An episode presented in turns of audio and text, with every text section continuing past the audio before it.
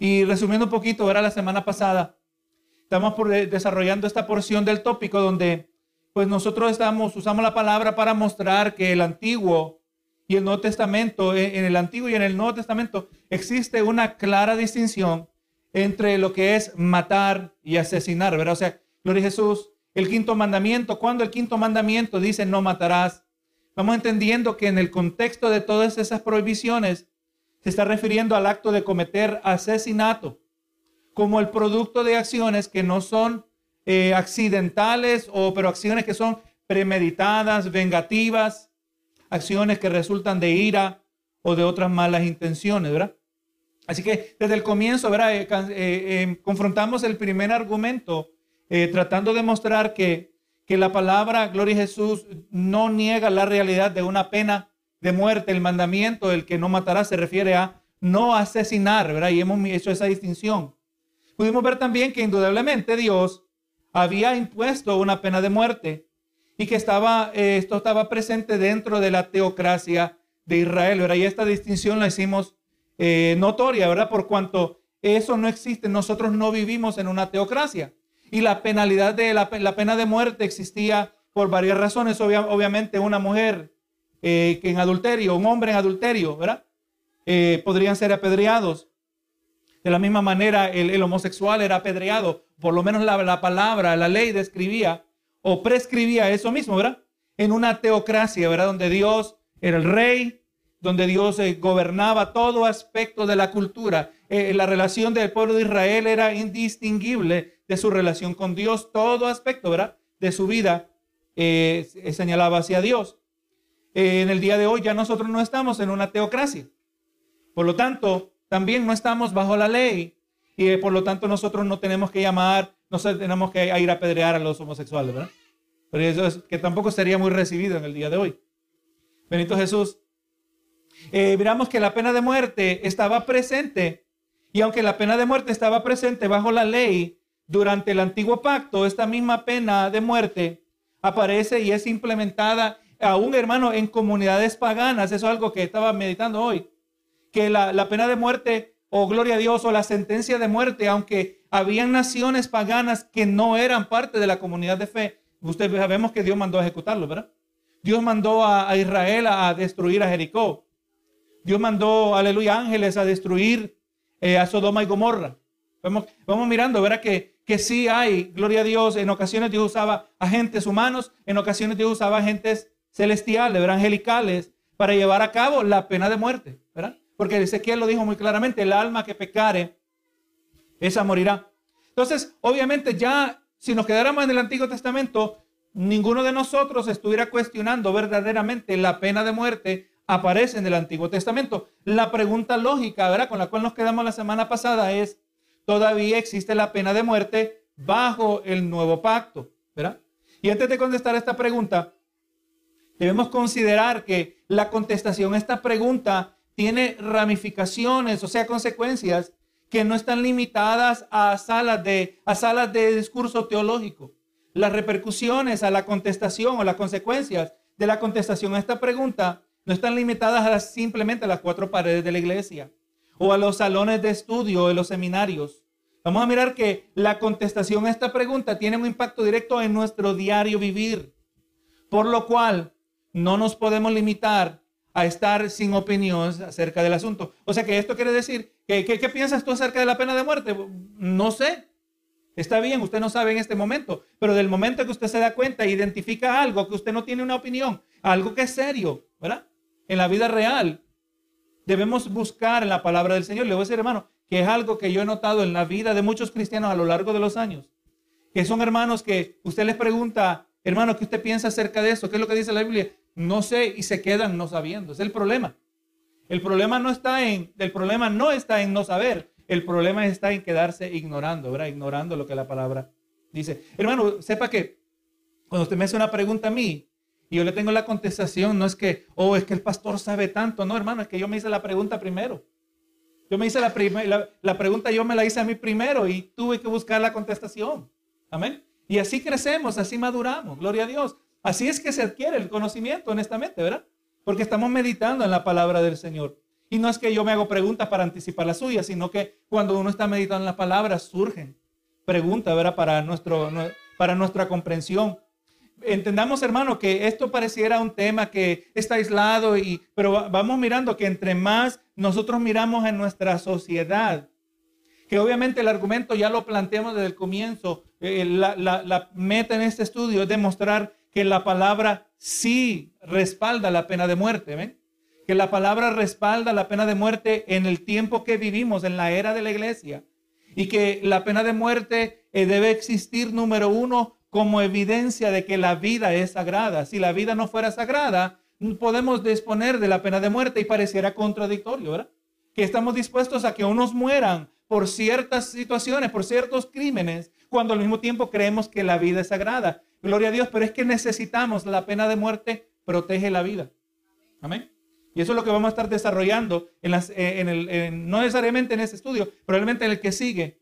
Que la pena de muerte, gloria a Dios, por fuerte que sea, por severa que parezca, verdaderamente es la manera que nosotros afirmamos, y no nosotros, sino que Dios afirma, ¿verdad? Que el ser humano, que la vida humana es sagrada, ¿verdad? Recuerda lo que compartimos la semana antepasada, miramos que, que la razón por la cual la vida es sagrada, y vamos a volver a mirar esto, porque el ser humano lleva la imagen de Dios, ¿verdad? Fuimos hechos a imagen y semejanza de Dios y aún el ser humano en una condición caída, aún todavía manchado con la mancha del pecado, llevamos los rasgos de la imagen de Dios. El ser humano tiene creatividad, ¿eso de dónde viene? De Dios. Amén. Tenemos inclinación y queremos producir belleza, ¿verdad que sí? Eh, gloria a Dios, como usted y yo no, no, aleluya, si tuviéramos la habilidad, usted pone sus plantitas alrededor de su casa, pone flores, todo lo que Dios ha provisto, ¿verdad? Para que se vea más bonito. ¿De dónde viene eso? Eso viene de Dios. La belleza no, en, una mentalidad naturalista, en una mentalidad evolucionaria, la belleza no, no tiene ninguna función. Eso es lo que el problema que tienen los, los científicos. Gloria a Dios, eh, que, ellos no, le pueden encontrar. Eh, otra cosa que no tiene lugar en, el, la evolución es, es en lo que es la música. Pero vemos que todo eso viene, ¿verdad? De, parte de Dios. Viene, Dios nos ha dado la cualidad de, ser creativos, nos ha dado la, habilidad, ¿verdad? Eh, así que llevamos los rasgos, la imagen y semejanza de Dios. Gloria a Dios. Y eso es lo que hace de la vida digna, ¿verdad? Temas que cada vez están saliendo más y más a flote, porque hoy en día está la eh, eutanasia, ¿verdad? Gloria a Dios, donde se cree que la persona se le puede poner a morir cuando quieren morir. Tiene cáncer. Si Dios es soberano, amén. Si Dios es soberano, esa persona tiene cáncer porque Dios así lo decretó. Sea cristiano, sea incrédulo, ¿verdad? Y al mismo tiempo esa persona va a morir cuando Dios lo decretó. Nosotros no tenemos el derecho ni de quitarnos nuestras propias vidas. ¿verdad?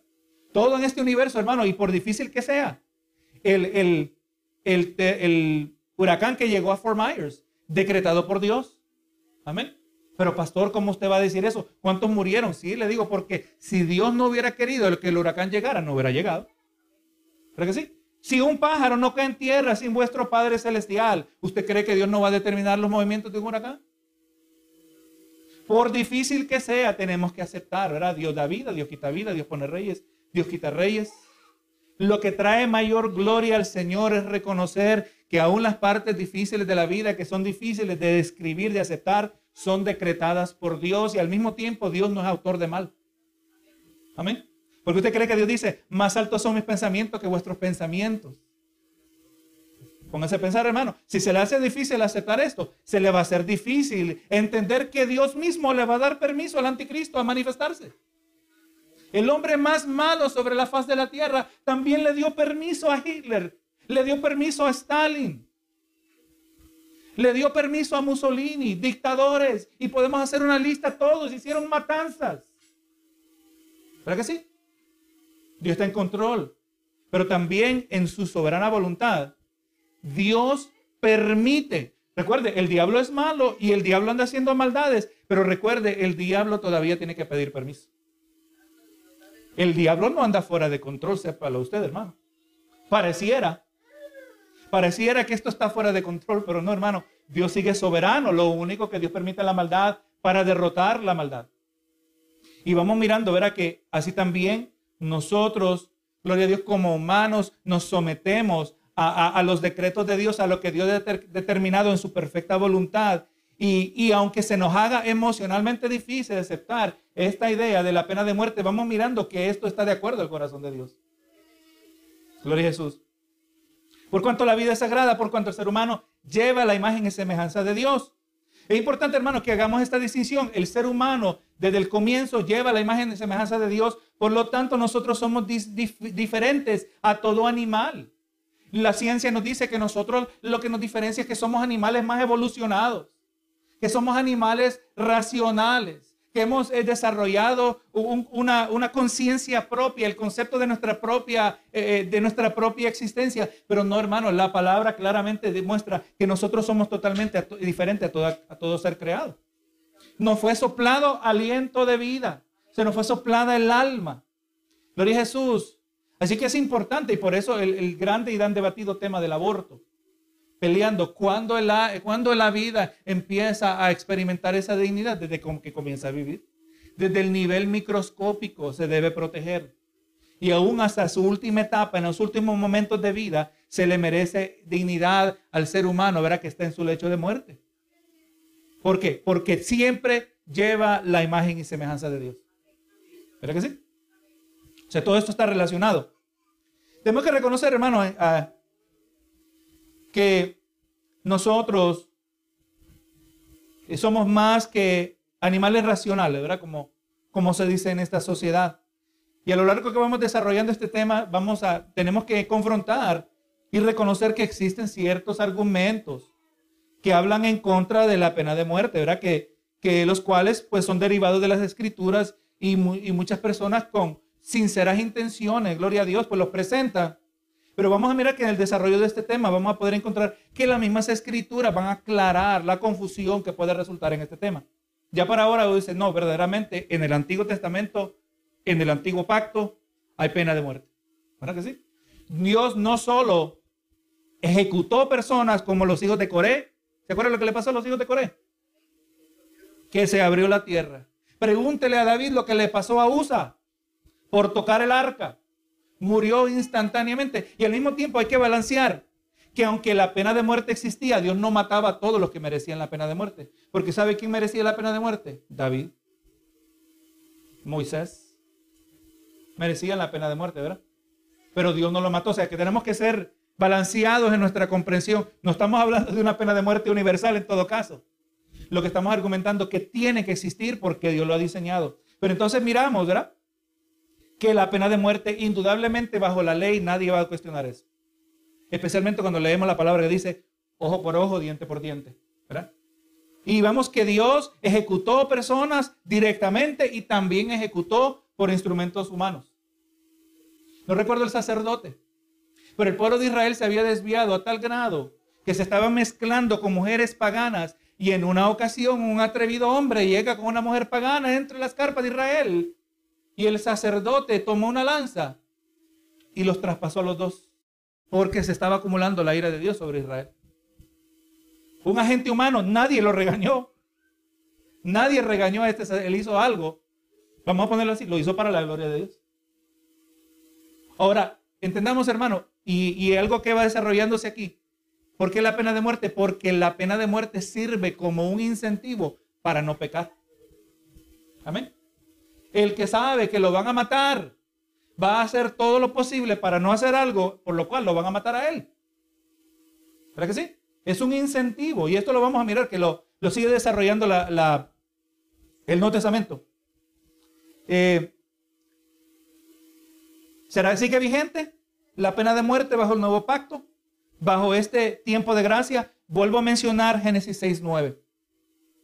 Génesis 6.9 dice, el que derramare sangre de hombre.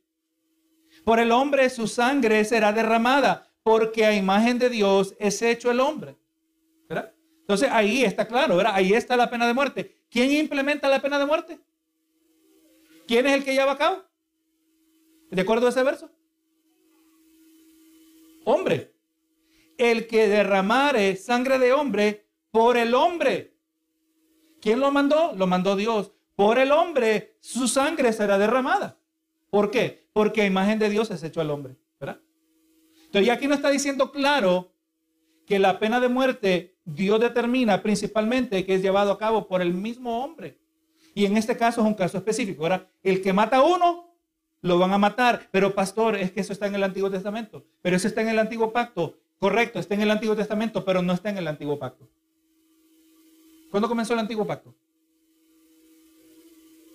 Con Moisés, ¿verdad? Estas palabras de Génesis 9:6 fueron dichas a Noé. Amén. Fueron dichas a Noé después del diluvio. Solo habían sobrevivido él, su esposa, sus hijos y sus esposas, ocho personas en total. La tierra estaba vacía de seres humanos, vacía de criaturas, excepto las que habían en el arca. Y su tarea era de repoblar el planeta. Los animales se multiplicaron, ellos se multiplicaron y algo que Dios estableció allí antes del nuevo pacto, antes del antiguo pacto, mejor dicho, antes de la ley, los diez mandamientos, ¿verdad? Que se refiere a lo mismo, le dijo aquí, aquí está la pena de muerte. Esto eh, ya sabemos que ya alguien había sido matado, lo miramos unos capítulos atrás en la primera muerte cuando Caín mató a Abel, ¿verdad? Interesante que en ese caso Dios no lo mató, no lo mandó a matar. Detalle bien interesante, ¿verdad? Pero ya para 9, Génesis 9, Dios hizo claro, ¿verdad? Que en el tiempo de Noé, antes de que llegara Moisés, estaba sacando cuenta se estaba mirando que, se puedo calcular que pasaron entre Noé y Moisés más de mil años, hermanos. Amén. Más de mil, no estamos hablando de, de 100 años, 200 años, más de mil años entre Noé y Moisés. Amén. Mil años que no estaba la ley, pero estaba presente la pena de muerte antes del antiguo pacto, ¿verdad? Así que vamos mirando que este este mandamiento no perdió vigencia.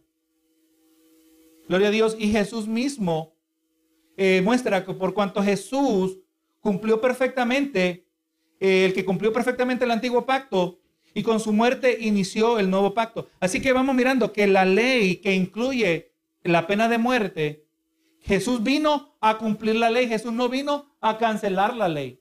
¿verdad?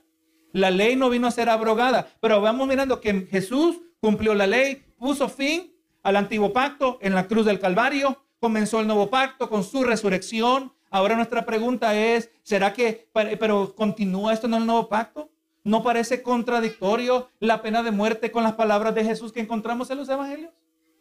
Porque seriamente tenemos que reconocer, Jesús habla mucho de amor, habla de perdón, habla de misericordia, eh, donde Jesús dice que siempre debemos perdonar.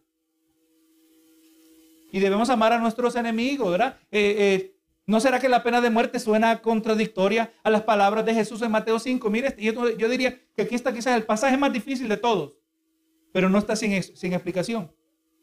Mateo 5, 38. Oísteis que fue dicho, ojo por ojo, diente por diente. Jesús está haciendo referencia al, al antiguo pacto en el cual están viviendo en la actualidad, ¿verdad? En el momento. Pero yo os digo, no resistáis al malo. Antes a cualquiera que te hiera en la mejilla derecha, vuelve también la otra. Entonces ahí parece, oye, ahí dice, antes era ojo por ojo, diente por diente, ahora dice, ya no resistáis. Y si lo dejamos allí, no, nos pensamos que tenemos una comprensión clara que ya todo esto, incluyendo la pena de muerte, que no era parte del antiguo pacto, ahora ya con la venida de Jesús, ya ha dejado de ser. Pero es importante, hermano, uno de los principios de interpretación de la palabra dice, deja que la palabra interprete la palabra. Si alguien le viene a usted y le dice, mira lo que dice la Biblia, y usted lo lee y dice, wow, no lo puedo creer que la Biblia dice eso. Y, dice, pero ¿dónde lo dice? Y le enseña el verso y usted lo lee. ¿Y cómo es posible? Yo no sabía que la yo no sabía que esta creencia estaba en la palabra. Pero si solo le enseñó un verso, usted no lo debe aceptar. Usted no puede ser una doctrina de un verso. Territorio sumamente peligroso. Amén. Número uno, estás asumiendo que ese verso se está interpretando correctamente basado en lo que dijo la persona. Pero hay personas que de verdad no saben, no saben interpretar la palabra como un predicador que decía que Pablo era peluquero. ¿Se acuerda? Que Pablo se dedicaba a cortar pelo porque Pablo apeló a César. con un simple diccionario nosotros sabemos que no era peluquero. ¿verdad? Si ese es el calibre de interpretaciones, eh, tenemos que andar cuidado con las interpretaciones de, muchos, especialmente aquellos que les gusta estar poniendo cosas en Facebook y en el Internet, ¿verdad? Tenemos que ser sabios. Así que nunca vamos a, poner eh, eh, nuestras creencias en un verso. Podríamos en el mejor caso decir, es posible, pero tenemos que dejarlo allí. No puede aplicarse porque no tiene otro respaldo. Amén. Podemos tener teorías que tengan algo de lógica, pero no podemos decir que es doctrina y demandar que todos crean y lo acepten de la misma manera. Tiene que haber respaldo en la palabra del Señor. Ahora, cuando colocamos este verso junto con otros textos, nos, demos, nos hemos de dar cuenta que Jesús tiene que estar refiriéndose, estar refiriéndose a otra cosa, ¿verdad? Porque ya sabemos, ojo por ojo, diente por diente. O sea, el crimen o el castigo corresponde al crimen. ¿Verdad que sí? Si le sacó el ojo, el ojo le tiene que sacar. Tiene, parece tener, eh, ¿cuál es la palabra? Parece tener equilibrio, ¿verdad? Tiene lógica, pareciera, ¿verdad? Y exactamente. Pero ahora Jesús dice, pero yo os digo, no resistáis al que es malo. Entonces parece que ahora está diciendo, ya Jesús está diciendo que ahora que llegó Jesús, aún todavía en este antiguo pacto, ya no hay ojo por ojo, diente por diente. O, sea, en otras palabras, que, que apareciera decir que ya no tenemos permiso de castigar conforme al crimen. ¿Verdad que sí? Ya no tenemos permiso. Y quisiera podemos tomar otro verso, hay que, hay que perdonar. Pero Jesús, muchos, vamos mirando que como muchos aspectos de la ley que fue dada por Dios a través de Moisés, la interpretación de la ley había sido distorsionada por los fariseos y los escribas a lo largo de los siglos. O sea, el, argumento le voy a mostrar que estas palabras que Jesús estaba hablando, no estaba hablando exactamente a lo que parece, nos parece a nosotros que estaba hablando, sino que le estaba dirigiéndose a un problema con los fariseos en relación a estos versos. Pero es importante que comprendamos que los fariseos requerían que Jesús les, pusiera, los pusiera claro, porque ellos eran notorios por distorsionar la ley de Moisés eran notorios. Usted no ha visto, hermano, la, ley que la gente que impone, lo vimos durante el año, los dos años de COVID, ¿verdad? Donde nuestros líderes nos decían, quédate en la casa, quédate encerrado, no vayas a comer, no salgas nada, tenemos todo que hacer nuestra parte. Y después usted ve las noticias que los encontraron comiendo en un restaurante. ¿Verdad que sí? Tienen la habilidad de, de poner reglas que ellos mismos no seguían exactamente lo que hacían los fariseos. Estricto, ellos tenían maneras de cómo darle vuelta interpretarlo a su conveniencia para ellos, según hacía el por un lado pareciera que cumplen, por el otro lado no cumplían. Miren lo que dice Mateo 12, Mateo 12, 9. Miren la actitud de ellos. Ellos no comprendían el propósito de la ley. Usted sabe que la ley, hermano, por todos sus mandamientos que tenía, la ley se trataba de amor. Aún desde el Antiguo Testamento la palabra decía, y amarás al Señor tu Dios, Con todo tu corazón, con toda tu mente, con todas tus fuerzas el propósito. Si, si una persona amaba a Dios, no iba a tener ídolos. Si una persona amaba a Dios, no iba a tomar el nombre de Jehová en vano. Si amaba al prójimo, no le iba a robar. ¿No lo dijo Jesús? Amarás a Dios y amarás a tu prójimo como a ti mismo. Aquí está toda la ley y los profetas. El propósito de la ley era amor. Amor a Dios y amor al prójimo. Pero vamos mirando que los fariseos no promovían ese concepto. A ellos les importaban las reglas. Mateo 12, verso 9 dice, Pasando de allí, vino a la sinagoga de ellos. Y aquí, había allí uno que tenía seca una mano. Y preguntaron a Jesús para poder acusarle, ¿es lícito sanar en el día de reposo? Interesante la pregunta, hermano. Que yo hubiera dicho, si yo estuve cuestionando, cuestionando el ministerio de Jesús, quizás yo hubiera dicho, ¿seguro que lo puede sanar? No, no, ellos no estaban cuestionando que si lo podía sanar. Le estaban preguntando que si era correcto, si era permitido sanar en el día de reposo. Sepa, hermano, que esto no eran coincidencias. Este, este hombre que tenía la mano seca estaba allí por providencia de Dios. Este escenario fue presentado porque así Dios lo determinó.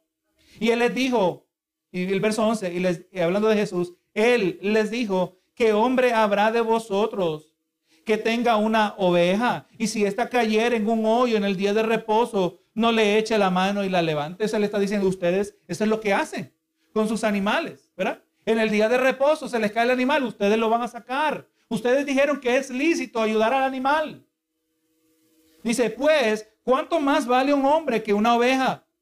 Por consiguiente, es lícito hacer el bien en los días de reposo. Entonces dijo a aquel hombre, extiende tu mano, y él la extendió, y fue restaurada, sana como la otra. Y salidos los fariseos, tuvieron consejo contra Jesús para destruirle.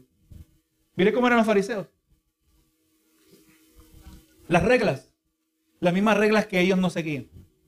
O sea, vamos mirando, no hay duda de que ellos distorsionaban la ley, ellos no entendían la ley. Para ellos el día de reposo o el hombre, para ellos el hombre fue hecho para el día de reposo, cuando Dios claramente dice que el día de reposo fue hecho para el hombre. El día de reposo fue hecho para el beneficio nuestro. Y no se preocupe que no estamos argumentando que tenemos que guardar el día de reposo, pero el concepto todavía continúa. No estamos bajo la ley, no somos llamados a guardar el sábado, pero nosotros podemos guardar todos los días. Y no de la misma manera que lo hace Israel tampoco, por cuanto no estamos bajo la ley, pero sí es necesario reposar en la presencia del Señor. Es necesario, era descansar. Encontramos otro ejemplo, donde también son acusados de lo mismo, Mateo 7, verso 9 al 13 dice, les decía también, bien invalidáis el mandamiento de Dios para guardar vuestra tradición, o sea que habían convertido la ley en una serie de tradiciones. Exactamente lo que miramos en la iglesia católica en el día de hoy, ¿verdad? Que supuestamente tienen la Biblia, pero tienen la tradición y la tradición tiene igual o a veces mayor peso que la Biblia. Pero está diciendo ellos, invalidáis el mandamiento para guardar vuestra tradición, porque Moisés dijo, honra a tu padre y a tu madre, el que maldiga a padre o a madre muera irremisiblemente, ¿verdad? Estamos viendo otra vez la pena de muerte por no honrar a sus padres. Pero vosotros decís, basta que diga un hombre al padre o a la madre, es corbán, que quiere decir mi ofrenda a Dios y todo aquello con que pueda ayudar, pudiera ayudarte y no le dejáis hacer más por su padre o por su madre, invalidando la palabra de Dios con vuestra tradición que habéis transmitido y muchas cosas hacéis semejantes a estas. O sea, ellos con sus propios padres eran tacaños. Amén. Eran tan hipócritas que lo que hacían, que ellos designaban esa, es, sus recursos, corbán, y los únicos que podían utilizar de esos recursos eran ellos, por cuanto eran figuras espirituales. Y todo lo que se usaba para el beneficio personal era, un, de, de uso espiritual. Porque le llamaron corbán, hermano. En el Antiguo Testamento este concepto no aparece en lo, en lo mínimo. Amén. Usted lee todo el Antiguo Testamento y este concepto de corbán no aparece, ellos se lo inventaron. Invalidando el mandamiento, honra a tu padre y a tu madre. Entonces, hermano, yo creo que ya para ahora verdaderamente los, fariseos distorsionaban la ley. Yo creo que estamos convencidos ya y si, si necesita más ejemplos, lo podemos buscar en otra, en otra oportunidad. Pero ya sabemos eso, ¿verdad? Así que cuando leemos, volvemos a Mateo 5:38, oísteis que fue dicho ojo por ojo, diente por diente. Pero yo os digo, no resistáis al malo. Jesús no está eh, con esta, eh, aquí no estás invalidando la habilidad de imponer castigo al malhechor. A primera vistazo pareciera que sí, ¿verdad? Pero está corrigiendo la enseñanza de los fariseos. Los fariseos utilizaban este texto de ojo por ojo, diente por diente, de tal manera que a ellos les concedía una capacidad casi ilimitada para vengarse de otros. Ellos habían convertido un verso que, que refería a castigo por el crimen y lo utilizaban a su favor para poder brindar castigo, retribución, venganza contra aquellos que se les oponían. Y vamos mirando que este mandamiento tiene, esta explicación tiene sentido cuando seguimos examinando otros versos. Pero sepa que el propósito del mandamiento que aparece en Mateo 5:38, el propósito de este mandamiento era originalmente, y, lo, y en muchas maneras sigue, para restringir la maldad, para disuadir al malhechor. Deuteronomio 19:20, miren lo que dice. Y los que quedaren oirán y temerán y no volverán a hacer más una maldad semejante en medio de ti y no les compadecerás o sea, no le vas a mostrar misericordia, ¿verdad? No les compadecerás vida por vida, ojo por ojo, diente por diente, mano por mano, pie por pie. O sea, el incentivo es que cuando usted miró lo que le pasó a fulano por, por lo que hizo, usted no se va a atrever a hacer lo mismo. Amén. Y le voy a decir que hasta el día de hoy, aunque esa idea se, se, está, se está descomponiendo, se está, se está desbaratando, usted ve el caos estamos viendo, especialmente en nuestro país, Estados Unidos. El caos, por lo menos aquí en la Florida, por lo menos en el condado de Palm Beach, estamos bastante protegidos, pero usted se brinca de estado. Amén. Y hay eh, versiones de anarquía, hermano. ¿Usted no recuerda el comienzo del 2020 cómo querían abolir la policía? No tiene sentido, hermano. No tiene ninguna lógica que se deshagan de la policía. Pero cuando no hay policía, hermano, ¿qué es lo que va a haber? Los malos salen. Los malos salen. Y esto, hermano, esto lo han explorado en películas. No he visto estas películas, pero conozco la idea, una serie de películas que se llama The Purge, donde se por un día se le permitía sin ninguna repercusiones cometer cualquier clase de crimen. Yo mirándolo, eh, quizás las escenas de los estrenos, ¿verdad? Donde enseña que la gente tenía sofisticados métodos para pues, bloquear las ventanas, bloquear las puertas, porque ahí en ese día no había ley. Amén. Eso es lo que miramos, hermano, cuando no hay ley, cuando no hay autoridad, cuando no hay consecuencias al pecado, cuando no hay castigo. Benito Jesús. Así que las palabras de Jesús, y vamos a mirar, ¿verdad? Porque no nos vamos a quedar aquí. Las palabras de Jesús en Mateo 5 tienen que ver con venganza. Y vamos a mirar que si no tuvieran que ver con venganza, entonces ahora sí existe una directa contradicción contra otros versos que están muy claros. Que, aleluya, que el pecado se debe castigar.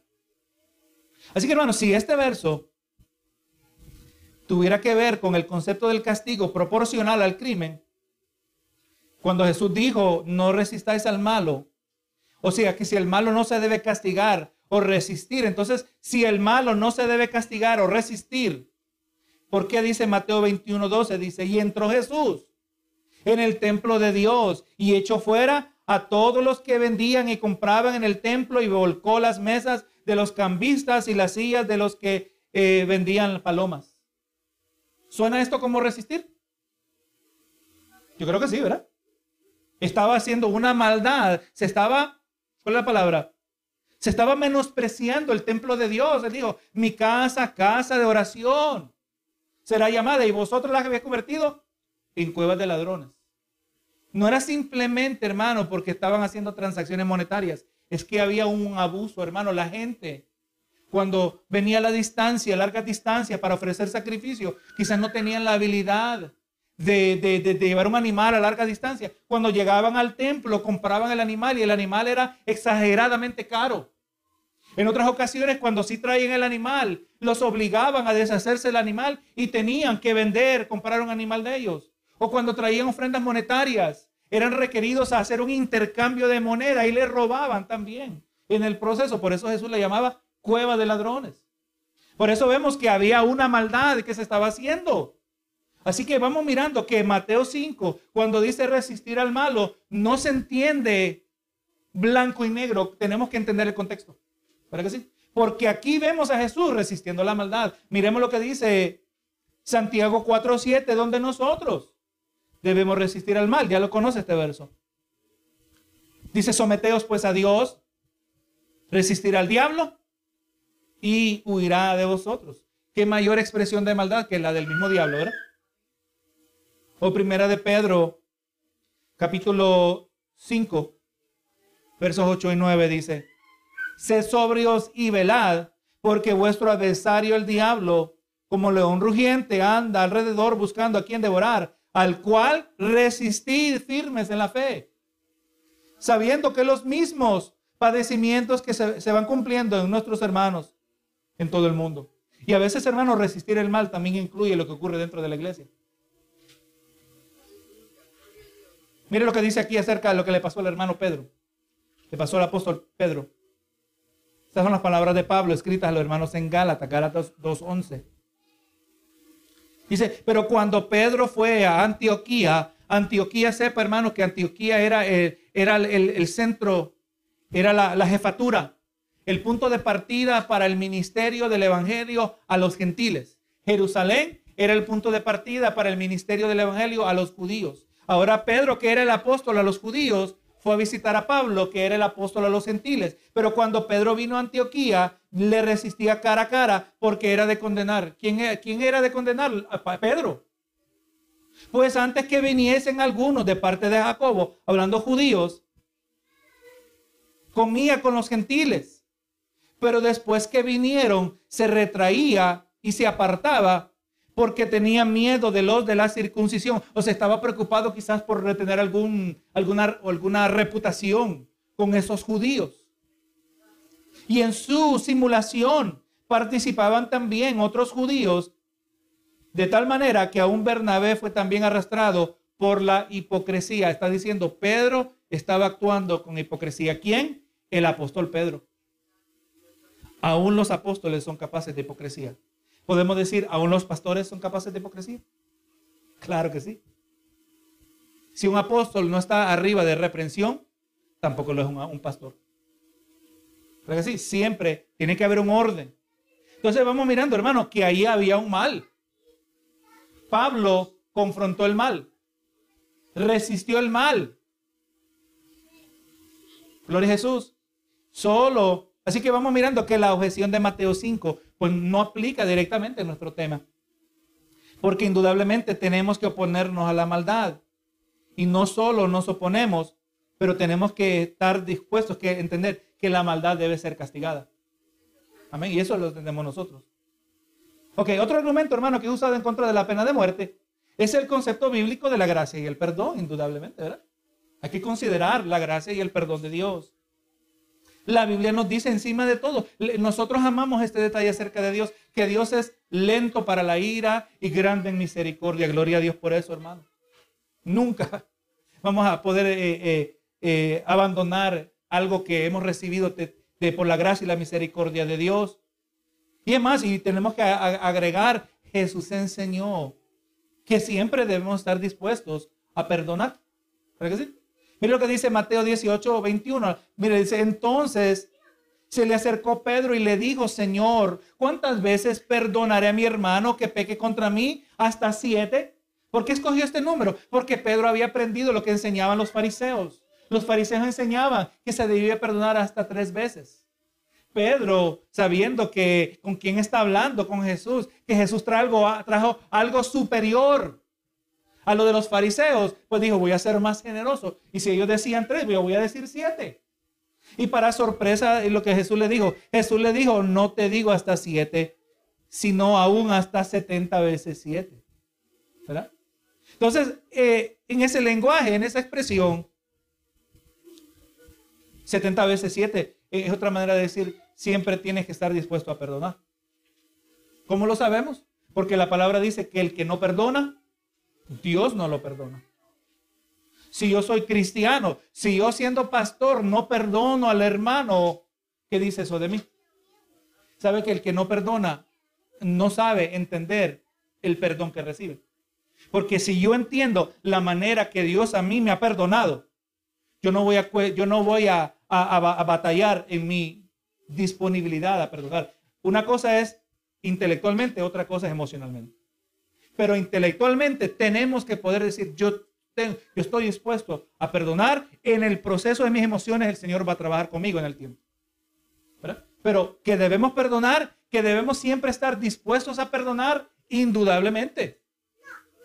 Ahora, si esto se exige de parte nuestra, que debemos estar siempre dispuestos a perdonar, Solo podemos em, empezar a imaginar la capacidad de Dios para perdonar. Si nosotros que somos finitos, limitados, somos llamados a tener una inmensa capacidad para perdonar, ahora imagínense a Dios. Pero ahora, si meditamos cuidadosamente, y escuche esta, esta parte es muy importante porque si no pone atención, pierde el sentido. Si, no, si meditamos cuidadosamente las palabras de Mateo 18, aunque habla, está hablando de que debemos perdonar, pero en sí se refiere a nuestra disposición a perdonar. Y voy a aclarar esto. Una cosa es perdonar, otra cosa es estar dispuesto a perdonar. Y la mayoría del tiempo lo único que nosotros logramos es estar dispuesto a perdonar. Y lo vamos a explicar aquí. Pero Jesús. Mire lo que dice Mateo 2, perdón, segunda de Pedro capítulo 3, verso 9. El Señor no retarda su promesa, según algunos la tienen por tardanza, sino que es paciente para con todos nosotros, no queriendo que ninguno perezca, sino que todos procedan al arrepentimiento. ¿A cuántos está dispuesto Dios a perdonar? ¿A cuántos? A todos. ¿A quiénes está dispuesto a perdonar Dios? A los que se arrepienten. ¿Verdad que sí? ¿Cuántos son los que reciben el perdón de Dios? Pocos, ¿verdad? Pocos. Dios está dispuesto a perdonar a todos. ¿Quiénes son los que reciben el perdón? Los que se arrepienten. ¿Cuántos reciben? Muy pocos. Mateo 7:14. Porque estrecha es la puerta y angosto el camino que lleva la vida. Y pocos son los que la hallan. Pocos son los que se arrepienten. Pocos son los que reciben el perdón. O sea, aquí estamos haciendo la distinción. Dios está dispuesto a perdonar a todos, pero ¿cuántos son perdonados verdaderamente? Los que se arrepienten. ¿Pero que sí? Usted tiene que estar dispuesto a perdonar a todo mundo, pero ¿cuántos verdaderamente reciben el perdón de parte suya? Los que se arrepienten. Amén. Así que perdonar y la disposición a perdonar, que es la que argumenta Mateo 18, no es lo mismo. Amén. O sea, yo en todo caso siempre estoy dispuesto a perdonar, pero la persona no recibe perdón hasta que se arrepiente. Porque eso aplica con Dios, ¿verdad? El incrédulo, Dios está dispuesto a perdonarlo, pero no recibe perdón hasta que se arrepiente. Esta distinción es importante. Lo enredé, vamos a repetirlo. Pensamos nosotros que si lo perdono, ¿qué más? A veces nos equivocamos y venimos en amor cristiano. Mira, vengo a ti y yo te quiero decir, y usted lo dice con la mayor inocencia, te perdono en mi corazón. Que me perdonas si yo no te pedí perdón. Dice a veces la gente, ¿verdad? ¿Qué me estás perdonando si yo no te pedí perdón? Entonces, cuando la palabra, recuerde, en lo que a nosotros depende, nosotros solo podemos estar dispuestos a perdonar.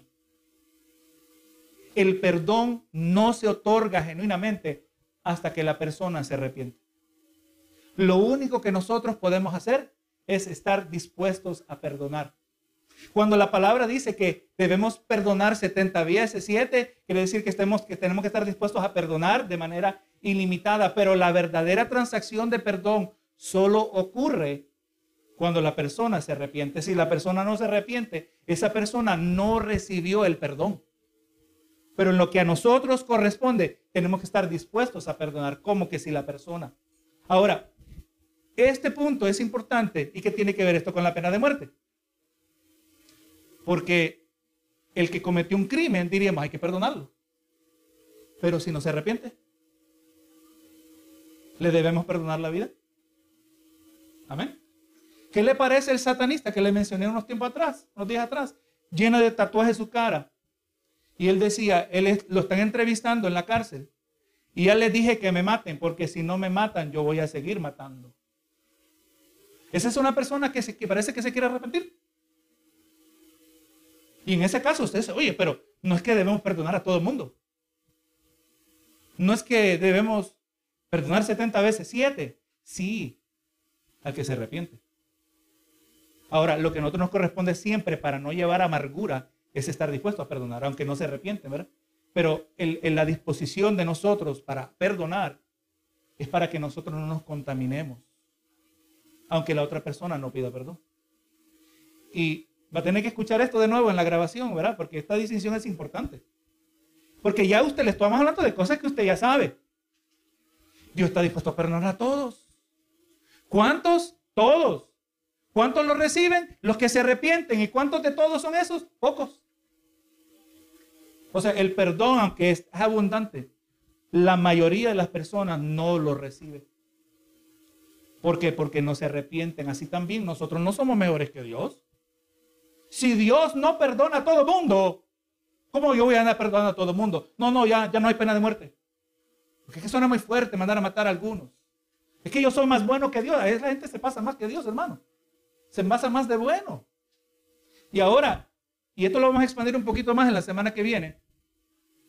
Eso es lo que tiene repercusiones en nuestra sociedad, porque esta manera de pensar es la que está produciendo, hermano, lo que usted está mirando. Usted busque, cuando busque en el internet, busque Skid Row, California, una calle que se llama Skid Row, o una sección de la ciudad.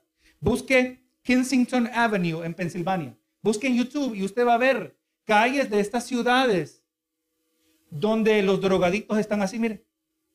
Están dormidos unos en el piso, otros parados como estatua, drogados, hermanos, multitudes de personas. Y entonces, como la gente de nuestra sociedad, nuestros líderes incompetentes, se creen que son mejores que Dios, son más generosos que Dios. Bueno, como ellos se pasan inyectando con jeringas y se transmiten enfermedades, pues queremos que no les pase eso. Entonces les vamos a dar jeringas. Ok, parece que es bueno, pero con las jeringas les estamos dando aprobación de su pecado. Y no solo le vamos a dar porque nos da pesar, pobrecito, mira ahí andragoso, vamos a darle un chequecito. Vamos a darle un chequecito al mes. Y entonces el, el, el, individuo no tiene ninguna motivación para cambiar su vida porque todos los meses va a tener algo para comer. Y, y suena muy humanitario, pero ¿qué dice la palabra? El que no trabaja, que no coma. Pero aquí nuestros líderes se creen más, más buenos que Dios. No, hermano, las consecuencias, sepa, las consecuencias al pecado son actos de misericordia. Amén. Las consecuencias al pecado son actos de misericordia. Si yo toco aquí, si yo hago algo que no debo, yo toco la hornilla, me dijeron que no toque la hornilla caliente y me quemé, eh, la consecuencia me enseñó a no volverla a tocar. ¿Verdad que sí? Si un individuo se drogó y se mató porque se drogó a tal grado, el otro drogadicto va a ver eso y le va a dar miedo. ¿Verdad que sí? Pero no, no te preocupes. Mira, vente aquí con nosotros que aquí te vamos a apuntar para que te den tu chaquecito a ti también. Hermano, esta línea de pensamiento, porque sabe que no es que vamos a empezar a salir por el estado de la Florida, diferentes estados, a legislar que implementen la pena de muerte. Y con la pena de muerte vienen todas las otras consecuencias de los crímenes. Mire lo que está pasando en California. Si usted roba menos de mil dólares, usted no lo van a meter en la cárcel. Como ocurrió entre las supuestas protestas, saqueos que ocurrieron al norte de este país. Y uno que andaba rompiendo y quemando cosas, lo arrestaban. Hubo un tipo que lo arrestaron tres veces en una, una misma noche. Claro que van a seguir cuando no hay consecuencias. Suena duro, suena fuerte, pero es que nosotros no somos más buenos que Dios el pecado tiene que tener consecuencias, especialmente uno que mata a otro. Porque el que mató era un portador de la imagen de Dios. ¿Quién lo dijo? Lo dijo Dios. Y obviamente no hemos tocado los versos del Nuevo Testamento que van directamente con esto. Pero espero que dice, oye, esto está, entre más nos metemos, está más convincente, ¿verdad? Pero medite, ¿verdad? El detalle aquí, yo creo que lo más difícil de aquí, porque esto es algo que solo una ocasión hemos hablado de esto, ¿verdad? Una cosa es perdonar, otra cosa es estar dispuesto a perdonar. La mayoría del tiempo, usted va a perdonar, o mejor dicho, va a estar dispuesto a perdonar al patrón cuando el patrón no le pidió perdón. Pero el patrón no fue perdonado porque no se arrepintió. Pero tenemos que estar siempre dispuestos a perdonar. Pero el verdadero perdón se otorga cuando el individuo se arrepiente. Así también Dios, dispuesto a perdonar a todos, pero como la mayoría no se arrepiente, son condenados, así también nosotros, los malhechores que no se arrepienten. Y esto es algo complicado, ahora no vamos a tratar de legislar cómo va a funcionar esto, pero por lo menos sabemos que el que mata, y, y no es blanco y negro tampoco, ¿verdad? Hay que examinar porque aún la justicia que tenemos es imperfecta. Pero tiene que haber alguna medida de pena de muerte. ¿Verdad? En una, por lo menos una minoría de los casos conforme a la palabra, y no le estoy diciendo, mira, ese pastor porque está tan, tan esmerado que maten al... No, no, ese no es mi meta, hermano. Pero tenemos que hablar lo que la palabra dice, ¿verdad? Y ahí nos mantenemos firmes, ¿verdad? Para la gloria del Señor. Y esto lo vamos a tocar más en detalle. El problema que tenemos en la sociedad de hoy es que no hay una distinción clara en las esferas de influencia. Lo que le corresponde a la iglesia es proclamar el Evangelio, llamar a las almas al arrepentimiento. Lo que le corresponde al gobierno, de acuerdo a Mateo 13, que usted lo puede leer a su tiempo, al gobierno lo que le corresponde no es reformar al criminal, es de castigar al malhechor. Amén. Pero vemos a la sociedad tratando de reformar al criminal. No, eso le corresponde a la iglesia. Y cuando vemos una distorsión de las esferas de influencia, miramos el caos que miramos en el día de hoy. ¿verdad? Porque ¿cómo yo voy a corregir a una persona si el problema está en el alma? Las autoridades no tienen esa habilidad. Eh, gloria a Dios, temas que casi nunca se hablan, ¿verdad? Pero es importante. Que voy entendiendo porque, hermanos, se están haciendo más relevantes en el día de hoy.